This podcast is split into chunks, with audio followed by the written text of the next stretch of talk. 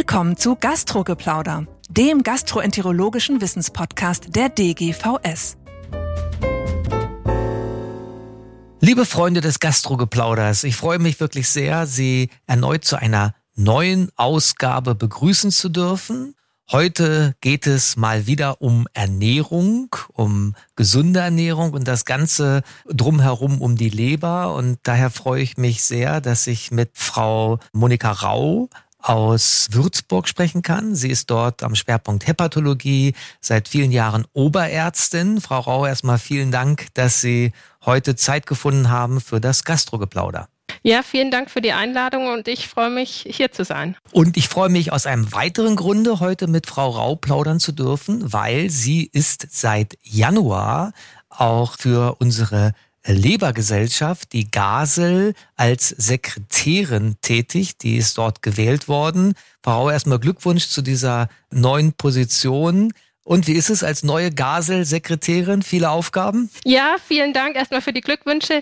Es ist eine spannende Sache und ich freue mich über diese Ehre, die wissenschaftliche Sekretärin der Gasel zu sein und kann auch an der Stelle deswegen gleich einladen zur nächsten Jahrestagung. Die findet am 26. und 27. Januar in Essen statt. Und ab dem 13.06. ist eben auch unser Einreichungstool für die Abstracts für die Jahrestagung 2024 offen. Und wir freuen uns über ganz viele Abstracts und Einreichungen. Ja, da kann ich alle auch nur zu motivieren. Wir haben ja tolle nationale Tagungen. Wir haben unsere DGVS-Jahrestagung und für alle Leberinteressierten eben die Gasel. Ich war ja seit vielen Jahren jedes Jahr auf der Gasel. Toller Austausch an den Postern, die Posterzusammenfassungen, die immer ganz spannend sind. Also auch hier von meiner Seite alle jungen Wissenschaftlerinnen und Wissenschaftler ermutigt, ihre Beiträge zu dieser ja ganz dynamischen Tagung einreichen zu dürfen. So, Frau Rau, Sie beschäftigen sich seit vielen Jahren mit dem Thema Hepatologie, Fettleber, aber insbesondere auch mit dem Thema Ernährungsmedizin. Und wahrscheinlich werden Sie viel gefragt, ich werde viel gefragt, alle Hepatologen werden viel gefragt von unseren Patientinnen und Patienten. Mensch, was kann ich denn meiner Leber Gutes tun? Und die klassische Frage ist es, gibt es eine lebergesunde Ernährung, eine leberspezifische Ernährung. Wir können das gleich allgemein besprechen und als Aufhänger dann im zweiten Teil eine aktuelle Studie aus Dänemark durchgehen, wo dieses Thema mediterrane Diät, Low Carb, High Carb Diät, Fettgehalt in den verschiedenen Ernährungen nochmal genau untersucht wurde, finde ich eine spannende Untersuchung. Darum soll es im zweiten Teil gehen. Aber Frau Rau, jetzt nochmal, was sagen Sie denn Ihre Patientinnen und Patienten, wenn die mit so einer Frage kommen? Das ist natürlich immer eine häufige Frage, wie Sie schon gesagt haben. Und wenn man da den Patienten was an die Hand geben kann, sind die meistens auch recht dankbar. Und wichtig ist, man kann natürlich nicht eine pauschale Antwort den Patienten geben. Es hängt von der Lebererkrankung ab. Man muss unterscheiden einmal fortgeschrittene Lebererkrankungen, Leberzirrhose-Patienten, das ist in der Tat, sind die Empfehlungen anders. Da kommt es vor allem natürlich auch darauf an, dass ein ausreichender Eiweißgehalt in der Ernährung vorhanden sein sollte und auch darauf an, dass ausreichend Mahlzeiten pro Tag eingenommen werden sollten. Insbesondere auch zum Beispiel, was man den Patienten leicht sagen kann, ist, dass sie eine Spätmahlzeit einhalten sollten, also nochmal einen Snack vor dem ins Bett gehen weil man einfach weiß, dass eine lange Nahrungskarenz dazu führt, dass sich die Körperzusammensetzung bei den Patienten eher verschlechtert und das sind einfache Maßnahmen, die man da einhalten kann. Vielleicht zu dem Punkt noch mal ganz kurz. Also Sie haben ja gesagt, jetzt reden wir als erstes über die Patienten mit ja, Leberzirrhose, fortgeschrittener Lebererkrankung und dann also erste Botschaft. Ich sage meinen Patienten immer abends spät noch was essen Packung Nüsse, wenn sie die gerne essen, was wir alle vielleicht nicht machen sollten, aber die Botschaft haben die verstanden. Vielleicht auch noch mal ein kurzer Kommentar eiweißreiche, eiweißarme Ernährung, zu viel Gyros macht doch eine Enzephalopathie, habe ich als Student gelernt. Stimmt hm. das? Nein, also ganz wichtig bei der hepatischen Enzephalopathie eben nicht eiweißarm ernähren, sondern es ist in der Tat so, die Patienten sollten sich eiweißreich ernähren und ich denke, da ist nicht nur das Fleisch, sondern es gibt ja auch immer mehr pflanzliche Eiweißquellen, die man verwenden kann, seien es jetzt Hülsenfrüchte oder eben jegliche Art von Linsen und natürlich auch Milchprodukte, die anders als jetzt Fleisch oder Fisch auch Eiweißquellen sind. Hm. Ich glaube, wichtiger Punkt. Und wie sieht's so mit Spurenelementen aus bei den Zerotikern? Wenn, wenn man jetzt Blutwerte misst, die haben ja alle einen Zinkmangel. So als mhm. ein Beispiel, diese Zerotika. Ersetzen Sie das oder ist das letztlich nur Kosmetik? Ähm, letzten Endes ist es was, was man eben sehr häufig sieht. Ein polypragmatischer Ansatz ist auch so, wie es in den ESPEN-Leitlinien ist, also der Europäischen Gesellschaft für Ernährungsmedizin, dass man bei den Patienten, gerade wenn die jetzt dekompensiert stationär aufgenommen werden, auch polypragmatisch einmal ein Multivitaminpräparat für den Zeitraum zum Beispiel des stationären Aufenthalts äh, mit dem Patienten geben kann, weil es einfach sehr häufig ist. Das zu bestimmen braucht Zeit und genau ist einfach schwierig auch im Alltag umzusetzen. Ich glaube, eine Sache, die man aber nochmal besonders bei alkoholkranken Patienten erwähnen sollte und nicht vergessen sollte, ist die Thiaminsubstitution, weil es natürlich klinisch relevant für diese Patienten ist und das eben auf jeden Fall immer mitgegeben werden sollte, auch vor Einleitung einer Ernährungstherapie insbesondere. Mhm. Für den stationären Verlauf wichtig, aber nochmal bei den ambulanten Patienten. Was sagen die, wenn jetzt ein Serotiker rekompensiert nach dem stationären Aufenthalt wieder bei Ihnen in der Sprechstunde auftaucht, soll der, ja, komme ich nochmal auf Zinkpräparate einnehmen oder ist das eigentlich mit einer sag ich mal, halbwegs intelligenten Nahrungsaufnahme, Selektion in Deutschland ausreichend vorhanden. Genau. Ich denke, da müsste man eher die Patienten nochmal daraufhin beraten, dass sie sich ausgewogen und ausreichend ernähren. Und wenn sie da eine ausgewogene Ernährung haben mit auch viel frischen Gemüse und Obst, dann haben sie sicherlich auch eine ausreichende Zufuhr von den wichtigsten Spurenelementen. Aber darauf muss man eben achten. Und wenn natürlich ein Patient jetzt irgendwo einen sehr starken Mangel hätte, dann könnte man sich nochmal überlegen, ob man das selektiv ausgleicht. Mhm. Ja, also finde ich auch sinnvoll. Ich sage immer, wenn man halbwegs intelligent ist, kann man sich in Deutschland kaum Mangel ernähren. Aber in Einzelfällen, glaube ich, kann eine Substitution mit bestimmten Spurenelementen zumindest nicht falsch sein. Stimmen Sie dem zu? Ja, das würde ich zustimmen. Wunderbar. Also ich glaube, das war jetzt der Punkt, was Patienten mit ja, dekompensierter Zirrhose angeht, abends spät essen, Eiweiß und gegebenenfalls substituieren mit Spurenelementen. Das ist aber die eine Gruppe der Patienten. Jetzt haben wir ja die größere Gruppe der anderen Leberpatienten, die mit der schönen hellen Leber kommt, ein BMI von 34 hat, die Gamma-GT von 90, die GPT von 60 und die kommt jetzt zu Ihnen, Frau Rau. Was sagen Sie denn solchen Menschen? Genau. Das sind die Patienten, die wir am häufigsten sehen. Und es ist in der Tat so, dass natürlich für die Patienten mit einer, wir gehen mal davon aus, nicht alkoholischen Fettlebererkrankung, insbesondere auch eben die Lebensstillintervention und da der Gewichtsverlust an allererster Stelle im Vordergrund steht. Empfohlen in der aktuellen Leitlinie der DGVS für die nicht-alkoholische Fettlebererkrankung ist ja eben auch der Gewichtsverlust von fünf bis zehn Prozent für die Verbesserung von auch den Parametern wie eben die Steatosis und das Ballooning, Inflammation. Wenn man aber die Fibrose verbessern will, letzten Endes ist dann auch ein Gewichtsverlust von über zehn Prozent zu empfehlen. Das ist natürlich erstmal eine schöne Empfehlung. Der Patient muss es am Ende eben auch umsetzen, weil dann kommen ja ganz viele Fragen, wie soll ich das denn jetzt erreichen? Und da ist als erstes die Empfehlung, dass man eine hypokalorische Ernährung zu sich führt. Also das heißt ganz simpel, man muss Kalorien einsparen. Und dann kommt natürlich auch immer noch die Frage, wie sollte man das machen? Sind jetzt die Fette dran schuld? Sind die Kohlenhydrate dran schuld? Und dann kann man prinzipiell erstmal sagen, dass man es insbesondere nicht so sehr auf die Makronährstoffzusammensetzung drauf ankommt, Stand jetzt, sondern eher auf das Einsparen der Kalorien. Und da sollte man 500 bis 1000 Kilokalorien pro Tag einsparen. Und schaffen das Ihre Patienten? Nein, wir haben jetzt in Würzburg nicht überdurchschnittlich motivierte Patienten deutschlandweit. Nein, natürlich ist es ein Problem, das wissen wir alle. Es ist so, dass vor allem die Akzeptanz von diesen Lebensstilveränderungen, einer anhaltenden Gewichtsabnahme teilweise nur zehn Prozent der Patienten schaffen. Deswegen glaube ich, ist es in diesem Punkt auch immer wichtig, sich eher zu überlegen, an welchen Stellen kann der Patient individuell drehen, um die Ernährung schon zu verbessern und um zum Beispiel Kalorien einzusparen. Also ein Beispiel ist immer schon, dass ich frage, was trinken Sie denn tagsüber?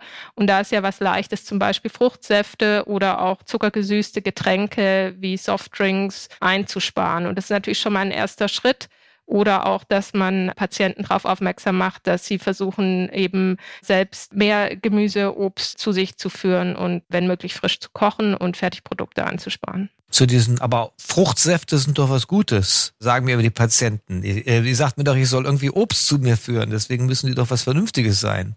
Naja, genau, aber bitte das Obst in der ganzen Form. Also den Apfel so, wie er ist und nicht unbedingt den Apfelsaft, weil da natürlich der Anteil freier Zucker viel höher ist und auch der Apfel an sich natürlich mehr Ballaststoffe hat und auch sekundäre Pflanzenstoffen und vieles mehr.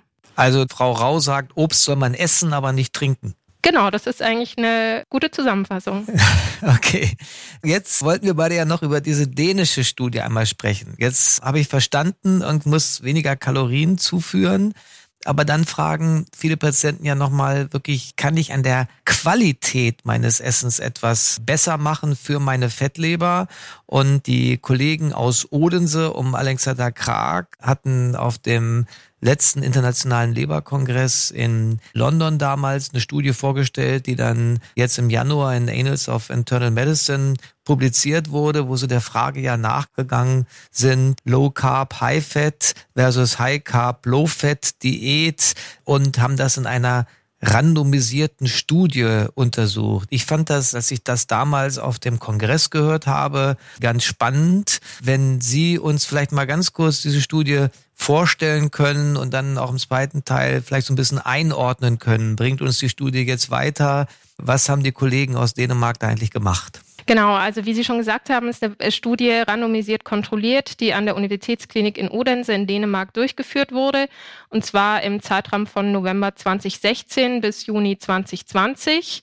Und Ziel der Studie war es, zu untersuchen, ob zwei verschiedene Ernährungsformen, welchen Effekt diese Ernährungsformen zum einen auf den Diabetes mellitus Typ 2 und die nicht-alkoholische Fettlebererkrankung haben. Die Ernährungsformen, die die Kollegen eben verglichen haben, ist einmal Low Carb, High Fat, das heißt wenig Kohlenhydrate und fettreich versus High Carb, Low Fat, also kohlenhydratreich und wenig Fett.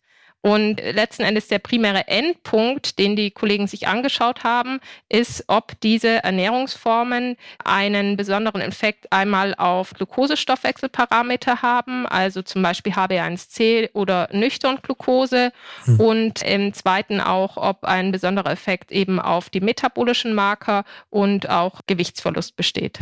Frau Rau, ich noch mal ganz kurz fragen, was heißt denn das genau? Jetzt sagen wir immer Low Carb, High Fat oder umgekehrt. Was war denn das, was die getestet haben? Also jetzt für mich als einfach denkenden Mann, was muss ich denn essen, um das hinzukriegen, was in den beiden Armen verglichen wurde? Genau, also es ist so, dass bei der Low Carb High Fat Diät es in der Tat so ist, dass man 50 bis 60 Prozent der Energie nur aus Fett zu sich nimmt. Mhm. Und das heißt, da müssen Sie insbesondere natürlich entweder Fisch, oder auch Nüsse, Samen, Fleisch oder auch vollfette Milchprodukte zu sich nehmen, um das zu erreichen. Mhm. Und der Kohlenhydratanteil sollte unter 20 Prozent liegen. Also das heißt, dass man da eigentlich alles, was wir viel zu uns nehmen, das heißt Brot, Kartoffeln, Reis, Nudeln vermeiden sollte. Mhm. Und der Proteinanteil sollte 25 bis 30 Prozent betragen. In der Tat ist es so, dass die Patienten in der Studie, die sollten diese Intervention ja für sechs Monate durchführen, das relativ gut erreicht haben, weil die haben ein Ernährungsprotokoll durchgeführt an bestimmten Tagen. Und da haben die Patienten eine Fettzufuhr durchschnittlich von 61 Prozent erreicht, mhm. 13 Prozent Kohlenhydrate und 23 Prozent Protein. Und wie haben die das in Dänemark gemacht? Haben die da alle Fisch gegessen oder Fleisch? Oder ist das, wenn am Ende ein Unterschied rauskam, ist das rein durch den Fettgehalt oder durch auch vielleicht andere Dinge zu erklären, wie die das hinbekommen haben? Also letzten Endes, dass die Patienten diese Diät relativ gut umgesetzt haben, liegt sicherlich daran, dass sie während der Studie gut betreut worden sind. Also die mhm. hatten zu Beginn gleich eine einstündige Ernährungsberatung von der Diätassistentin und hatten dann unter anderem Rezeptvorschläge bekommen, haben Telefonanrufe bekommen und Menüpläne sowie Gruppensitzungen. Also die haben ein ganz gutes Training und Schulungen bekommen, um die Adherenz zu überprüfen mussten die Patienten in einem Online-Tool ein Ernährungstagebuch führen zu gewissen Zeitpunkten. Und wie genau, also es ist jetzt nicht aufgelistet gewesen, wie viel Prozent sie dann wirklich durch Fisch oder durch ähnliches ersetzt haben. Man hat nur in der Studie Daten mitgeliefert, wie jetzt die Fettverteilung war. Also das heißt, wie viel gesättigte Fettsäuren mhm. oder ungesättigte Fettsäuren die Patienten dann zu sich geführt haben. Da sieht man natürlich, dass in diesem Arm insbesondere auch der Anteil an gesättigter Fettsäuren natürlich deutlich zugenommen hat. Mhm. Spannend. Und was ist jetzt rausgekommen? Ja, genau. Vielleicht nochmal kurz, die Kontrollgruppe war ja die mit der High Carb Low Fat, also das sind 50 bis 60 Prozent Kohlenhydrate, 20 bis 30 Prozent Fette und 20 bis 25 Prozent Proteine.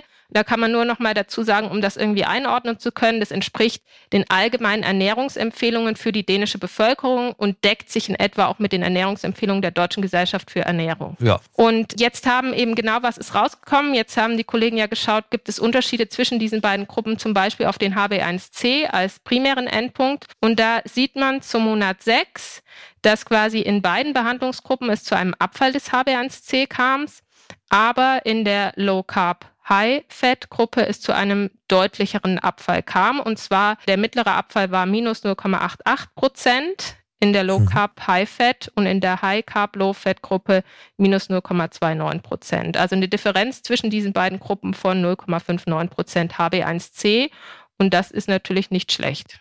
Und die anderen Parameter, was jetzt unsere Fettleber angeht, wie sah es genau. da aus? Genau. Was die Fettleber betrifft, muss man sagen, ist eine besonders gute Sache in dieser Studie, dass die Kollegen die Patienten wirklich biopsiert haben. Also die haben alle Patienten in der Studie initial haben eine Leberbiopsie erhalten. Davon haben 88 Prozent eine nicht-alkoholische Fettlebererkrankung in der Histologie gehabt. Es hat sich dabei insbesondere eben in der Studie um Diabetiker gehandelt, 88 Prozent davon eine nicht-alkoholische Fettlebererkrankung. Und im Rahmen dieser Ernährungsintervention haben sie dann geschaut, ob diese Intervention auch in der Tat zu einer Verbesserung der Histologie führt. Das heißt, der sekundäre Endpunkt der Studie war zu schauen, ob es zu einer Verbesserung größer gleich zwei Punkte des NAS-Scores, also des histologischen NFLD-Aktivitätsscore in der Gruppe kommt ohne gleichzeitige Verschlechterung der Fibrose. Mhm. Und wie viele haben das jetzt erreicht? Das haben 17 Prozent in der Low Carb High Fat Gruppe erreicht und 13 Prozent in der High Carb Low Fat Gruppe, was keinen statistisch signifikanten Unterschied gezeigt hat. Also es kam zu einer Verbesserung, aber diese war nicht statistisch signifikant in den beiden Gruppen. Man muss aber dazu sagen, dass in der Basishistologie der mittlere NAS, also zum Zeitpunkt Null nur bei drei lag in beiden Gruppen. Also das waren Patienten, die keine hohe Aktivität der nicht-alkoholischen Fettlebererkrankung hatten, schon zur Basis der Studie. Und was man auch sieht, wenn man sich genau die histologischen Daten anschaut, dass in der Tat auffällt, dass auch einige Patienten zum Beispiel gar keine Steatosis hatten. Mhm. Und das ist, denke ich, auch ein Punkt, den man ein bisschen kritisch zu bewerten hat. Mhm. Fairerweise muss man sagen, dass in einer Post-Hoc-Analyse, aber in der Low-Carb-High-Fat-Gruppe mehr Patienten waren, die eine Verbesserung von einem Punkt, also entweder Steatose oder Inflammation in der Low Carb High Fat Gruppe hatten mhm. im Vergleich zu der High Carb Low Fat Gruppe. Also das war auch so, ich war ganz bisschen enttäuscht, als ich das Paper dann gelesen hatte, weil ich bin von der Isel nach Hause gefahren, hatte im Kopf, irgendwie wird es in der Leber doch besser, aber das hat sich dann in dem gedruckten Paper gar nicht mehr so deutlich dargestellt. Gab es Unterschiede für einzelne Komponenten in diesem NAS-Score? Also jetzt Ballooning, Inflammation oder auch vielleicht dann in Fibrose-Endpunkten oder waren die Zahlen da zu klein? Kann man dazu nichts sagen? Da waren die Zahlen zu klein. Da kann man eigentlich am Ende nicht wirklich etwas sagen. Es hatten auch nur 18 Prozent der Patienten in der Low Carb High Fat Gruppe eine NASH und 21 Prozent in der High Carb Low Fat Gruppe. Also ich denke, das war in der Studie ein besonderes Kollektiv mit einfach einer nicht sehr aktiven nicht-alkoholischen Fettlebererkrankungen. Und deswegen ist am Ende auch zur Bewertung schwierig, da eine abschließende klare Empfehlung oder Schlussfolgerung zu ziehen. Das wäre jetzt meine Frage. Hat die Studie für Sie eine praktische Bedeutung? Also empfehlen Sie jetzt Ihren NAFLD-Patienten mit dem Typ-2-Diabetes so eine Low-Carb-High-Fat-Diät? Ich denke, dazu gibt jetzt die Datenlage anhand dieser Studie nicht uns die Möglichkeit, diese Entscheidung und diese klare Empfehlung auszusprechen. Nein, ich finde mhm. es trotzdem interessant, dass eben diese in der Studie Patienten wirklich biopsiert wurden. Also das ist ja was, was wir in Ernährungsstudien sonst nicht sehen, sonst oft Surrogatparameter haben. Und ich denke allgemein, dieser Trend, die Kohlenhydrate zu reduzieren, das wird ja seit Jahren immer wieder hin und her diskutiert.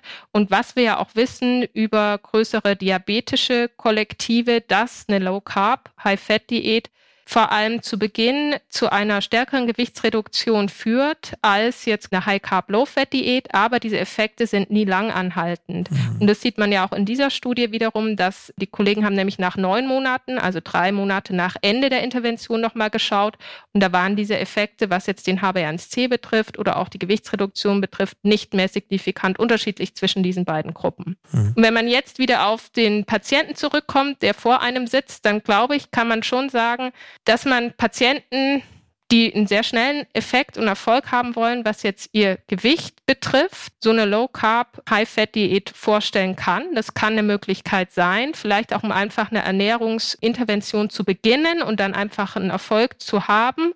Und das kann ja dann auch motivierend sein. Aber ich glaube auch, dass eben die Adherenz an so eine Diät, wir hatten ja darüber gesprochen, was muss man dann essen? Und das ist einfach auch schwierig umzusetzen. Und deswegen ist, glaube ich, gerade die lange Adherenz bei so einer Ernährungsweise schwierig fortzuführen. Hm. Also ich nehme jetzt hier mit, wenn man einen schnellen Erfolg am Anfang haben will, kann das eine Strategie sein. Langfristig kommt es einfach auf die Kalorienreduktion an, egal wie. Ist das richtig? Äh, das ist so. ähm, vielleicht muss man sogar einen Punkt noch zumindest einmal erwähnen. Die Kollegen haben ja auch geschaut, was passiert mit den Blutfetten, wenn so eine Ernährung mhm. umgestellt wird. Und was man da in der Tat sieht, ist, dass in der Low Carb High Fat Gruppe es zum einen positiv zu einem Anstieg von HDL kommt, zu einem Abfall von Triglyceriden, aber auch zu einem Anstieg von LDL. Mhm. Der Nettoanstieg von LDL liegt nur bei 8,8 Milligramm pro Deziliter zum Monat 6. Also das ist jetzt nicht wahnsinnig viel. Aber natürlich sind Patienten mit nicht alkoholischer Fettlebererkrankung haben ein erhöhtes kardiovaskuläres Risiko. Und deswegen glaube ich, ist das was, was man auch einfach nochmal im Kopf haben muss und damit berücksichtigen muss bei diesen mhm. Patienten. Ja, ganz aktuell in Hepatology ist ja auch wieder eine Arbeit, die nochmal das nicht hepatische Risiko von NFLD-Patienten quantifiziert. Natürlich haben die eher ausgeprägtes kardiovaskuläres Risiko.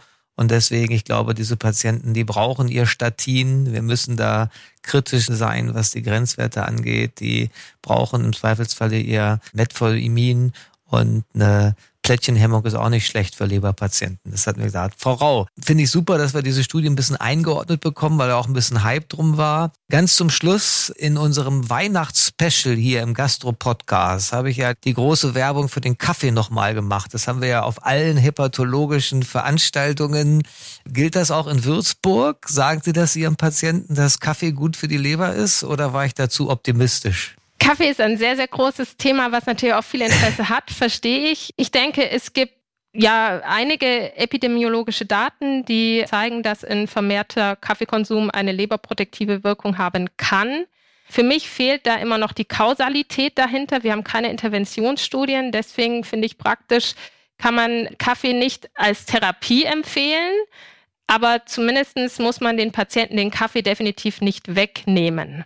Das ist eine sehr weise Antwort gewesen. Ich bin immer mutig. Ich sage meinen Patienten schon, trink ruhig Kaffee und im Zweifelsfall auch eine halbe Tasse mehr, weil in den Studien der Effekt ja schon ein dosisabhängiger war. Und das andere, was ich immer noch fand, den Filterkaffee. Aber ich glaube, wir brauchen auch, was hier angeht, mehr Studien und auch, wie Sie sagen, was sind eigentlich die Effekte, was sind die Mechanismen. In unserer HCC-Leitlinie der DGVS steht es ja mit dem Empfehlungsgrad B sogar drin, dass man Kaffeekonsum empfehlen sollte. Aber wir brauchen hier noch ein paar mehr Arbeiten. Also spannende Daten. Frau Rau, ganz herzlichen Dank für diesen spannenden Podcast. Danke für die Einordnung auch der dänischen Studie, insbesondere aber auch am Anfang Ihre Empfehlungen was die Ernährung für Patienten mit Leberzirrhose angeht. Ihnen viel Erfolg bei Ihrer Tätigkeit als wissenschaftliche Sekretärin der Gasel. Nochmal für die, die vielleicht jetzt ein bisschen vorgespult haben, reichen Sie Gasel Abstracts ein.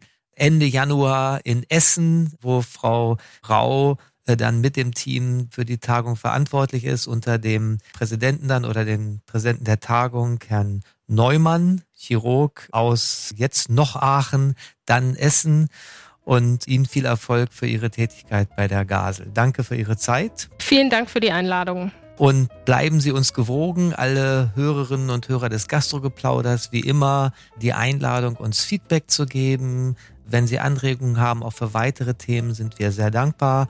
Und ansonsten alles Gute bis zur nächsten Ausgabe des Gastrogeplauders. Das war Gastrogeplauder, der gastroenterologische Wissenspodcast der DGVS. Alle Informationen und Links zur Folge finden Sie in den Show Notes und unter dgvs.de slash podcast. Haben Sie Feedback oder Fragen zur Folge oder möchten Sie ein Thema vorschlagen, dann schreiben Sie uns an podcast.dgvs.de. Vielen Dank fürs Zuhören und bis zum nächsten Mal bei Gastrogeplauder.